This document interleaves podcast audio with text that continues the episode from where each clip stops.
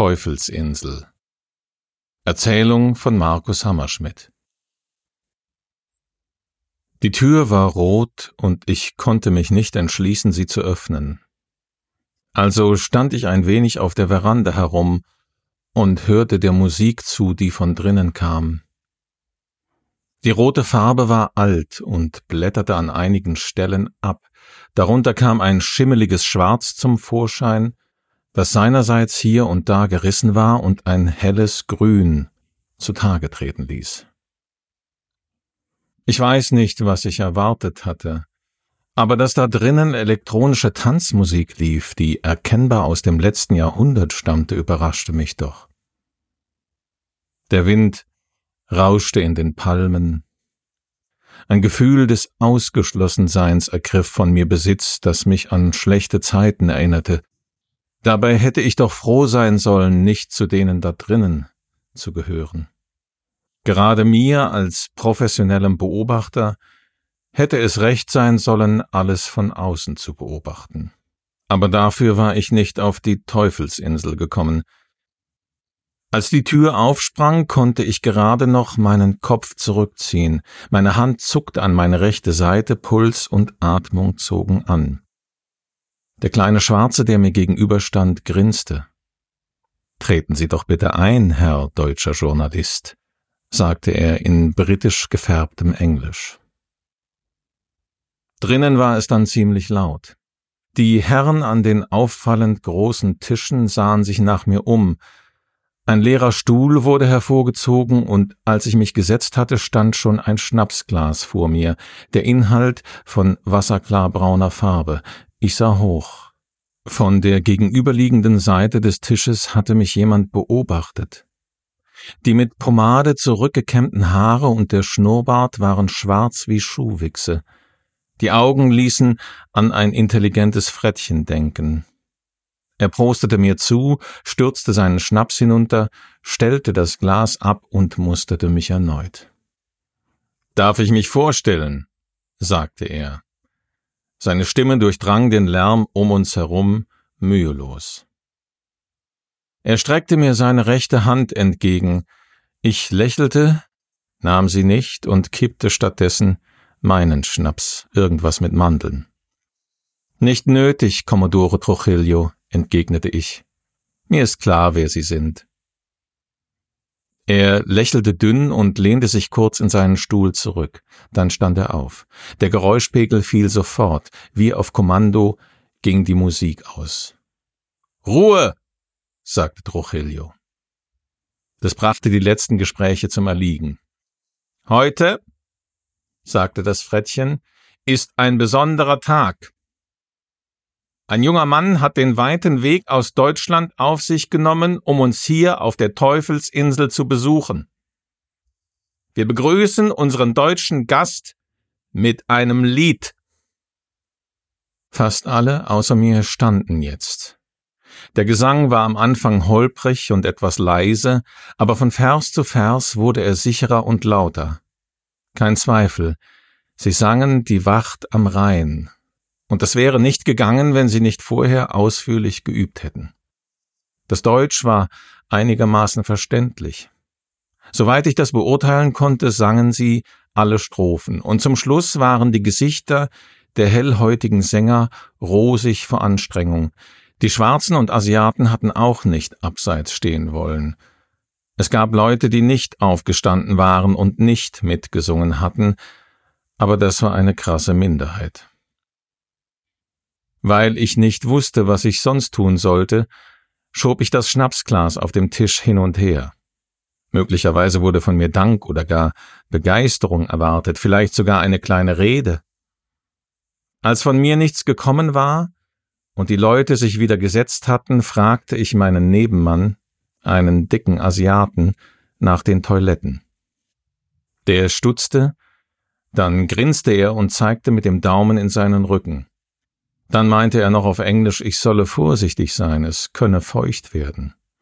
Das brachte wiederum seinen Nebenmann zum Lachen. Ich nickte nur und machte mich selbst auf die Suche. Das WC-Schild, das in den Keller zeigte, war angerostet. Als ich unten vor den beiden Türen stand, dachte ich, wenn Sie mich hier überwältigen wollen, habe ich keine Chance. Ich stieß die Tür zur Herrentoilette auf. Drinnen war es außergewöhnlich dunkel. Die traurige Funzel an der Decke schien kurz vor dem Erlöschen zu sein, aber es roch nicht unangenehm. Ich hörte kein Fußgetrappel oder aufgeregte Männerstimmen von der Kellertreppe her und beschloss, mein Wasser abzuschlagen. Als ich mir die Hände wusch, öffnete sich unvermittelt die Tür. Wegen der Lichtverhältnisse dauerte es ein paar Sekunden, bis ich begriff, was ich sah. Da stand jetzt also eine Frau in einer Art Tänzerinnenaufzug vor mir. Auch der Rüschenrock fehlte nicht. Ihre Gesichtszüge waren in dem Schummerlicht kaum auszumachen, aber dass sie die Haare kurz trug und sich einen Zeigefinger vor den Mund hielt, konnte ich gerade so erkennen.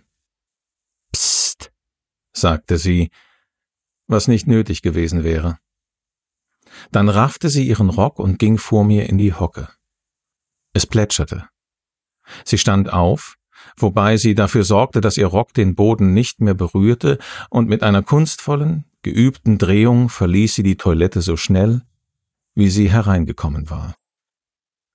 Ganz klar die zweite Gelegenheit an diesem Abend, bei der ich nicht einmal ahnte, wie ich mich verhalten sollte.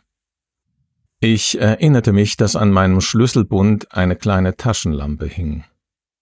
Die Lache auf dem Schachbrett gemusterten Boden war groß. Ich hatte Mühe, sie zu umgehen und gleichzeitig die Toilettentür aufzustoßen.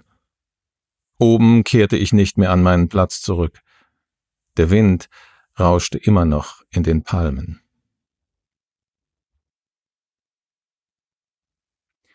Anfangs hatte ich mir natürlich darüber Gedanken gemacht, was in dem hellen Gebäude in Bahnhofsnähe vor sich ging. Es war mir dann aber zunehmend gleichgültiger geworden.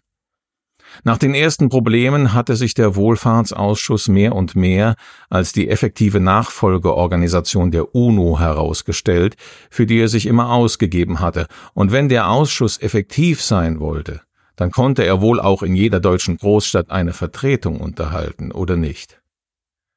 Diese UNO-Nachfolger waren schlau genug, sich nicht mit Propaganda, offenkundigen Machtdemonstrationen und Ähnlichem abzugeben, und weil sie außerdem gute Arbeit leisteten, und das weltweit, akzeptierte ich sie als einen Glücksfall. Natürlich, es gab die üblichen Verschwörungstheorien, Demonstrationen und ähnlichen Unfug, aber das war schnell vorbei. Unabhängig von der Selbstverständlichkeit, mit der ich die Existenz des Ausschusses und seine Anwesenheit in meiner Stadt akzeptierte, hatte ich aber offensichtlich konkrete Vorstellungen davon, wie es in einem WA-Stützpunkt aussah. Anders kann ich mir nicht erklären, dass ich so verblüfft war, als ich die Treppen zum Büro meines WA-Kontaktes hinaufstieg.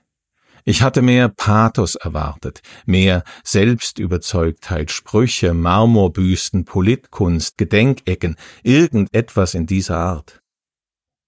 Das Einzige, was überhaupt darauf hinwies, dass sich die Institution mit sich selbst beschäftigte, war ein Aufsteller mit Faltblättern direkt neben der Tür zum Büro des regionalen Pressebeauftragten. Informationen stand auf dem Aufsteller, und die fanatische Zurückhaltung dieser Aufschrift brachte mich fast zum Lachen. Der regionale Pressebeauftragte hatte kein Vorzimmer und entschuldigte sich dafür, dass er noch einige Minuten an einem Dokument arbeiten musste, bevor er sich mit mir befassen konnte. Auf einem Nebentisch gluckerte leise ein Kaffeeautomat. Der Mann in seinem weißen Hemd mit der sachlichen Brille und dem schwindenden Haaransatz sah ganz genau aus, wie man sich einen Verwaltungsangestellten ausmalt.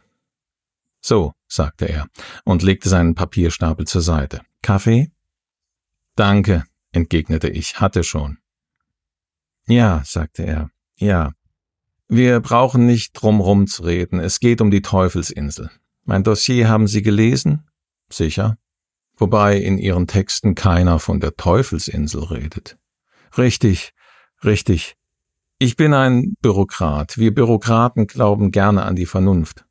Und da passt so ein Name wie die Teufelsinsel nicht. Sonderobjekt C1 klingt doch viel besser, oder? Es schwang Bitterkeit in seiner Stimme mit.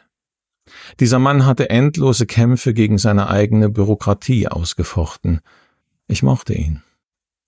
Mit was für Leuten Sie es auf der Teufelsinsel zu tun bekommen, ist Ihnen klar. Nehmen Sie sich für Ihre Artikelserie die Zeit, die Sie brauchen. Wenn Sie fertig sind, erscheinen die Artikel dort, wo es Sinn macht, ohne dass wir Bürokraten darin herumgefuscht haben. Erzählen Sie von dem, was Sie dort erleben, und sagen Sie dabei, was Sie denken. Sie sind nicht unser Freund und nicht unser Propagandist. Wir bezahlen Sie fürs Erzählen und nicht fürs Schönfärben. So habe ich das auch verstanden. Er schob mir zwei Umschläge hin. Die Akkreditierung und Flugtickets bis Gabun und dann weiter nach Ascension. Dort haben Sie eine Verabredung mit dem Wachdirektorat Süd. Er zog eine Schublade an seinem Schreibtisch auf und entnahm mir ein Paket. Ich bin, wie gesagt, nur ein Bürokrat, aber das Sonderobjekt C1 habe ich doch schon ein paar Mal mit eigenen Augen gesehen. Dabei hat mir meine Waffe immer ein bisschen Sicherheit gegeben. Mich würde es erleichtern, wenn Sie auf der Teufelsinsel im Fall der Fälle nicht allein auf Ihre Überredungskünste angewiesen wären. Sie kennen das Modell. Ich lächelte und nahm das Paket in Empfang. Der Pressebeauftragte stand auf. Ich hatte noch eine Frage. Was ist eigentlich mit den Sonderobjekten A1 und B1? Aller guten Dinge sind drei, Herr Weber. Gute Reise, gute Zeit.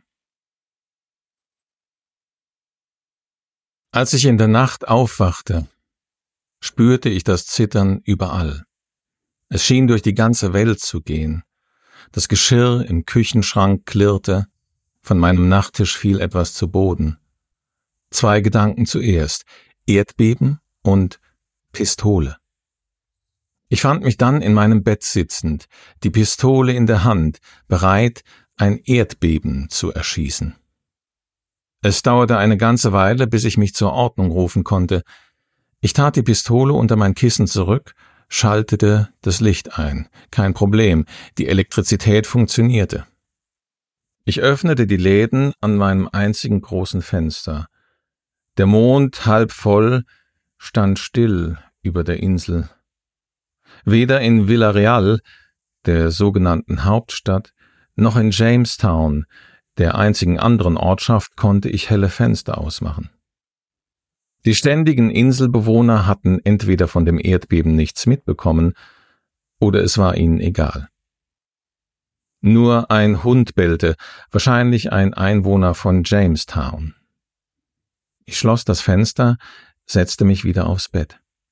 Das hektische Geklimper war einem langsameren Rhythmus gewichen, der mich auf seine Art noch mehr nervte, bis ich laut auflachen musste. Motoren, Schiffspropeller. Die zehn gigantischen Schiffe, auf denen die Insel aufgebaut, um nicht zu sagen aufgeschüttet worden war, hatten früher dazu gedient, ganze Ölbohrplattformen über die Ozeane zu transportieren. Zusammengenommen leisteten ihre Schiffsmaschinen über 100 Megawatt. Der Wohlfahrtsausschuss hatte gewollt, dass sein größtes und sicherstes Gefängnis beweglich war, und ich war davon aufgeweckt worden, dass man die Insel in Marsch gesetzt hatte, sonst nichts. Ich legte mich hin und schlief bald ein, indem ich den tiefen Wellen der Kraft, die mich selbst und die ganze Insel durchdrangen, noch ein wenig nachspürte.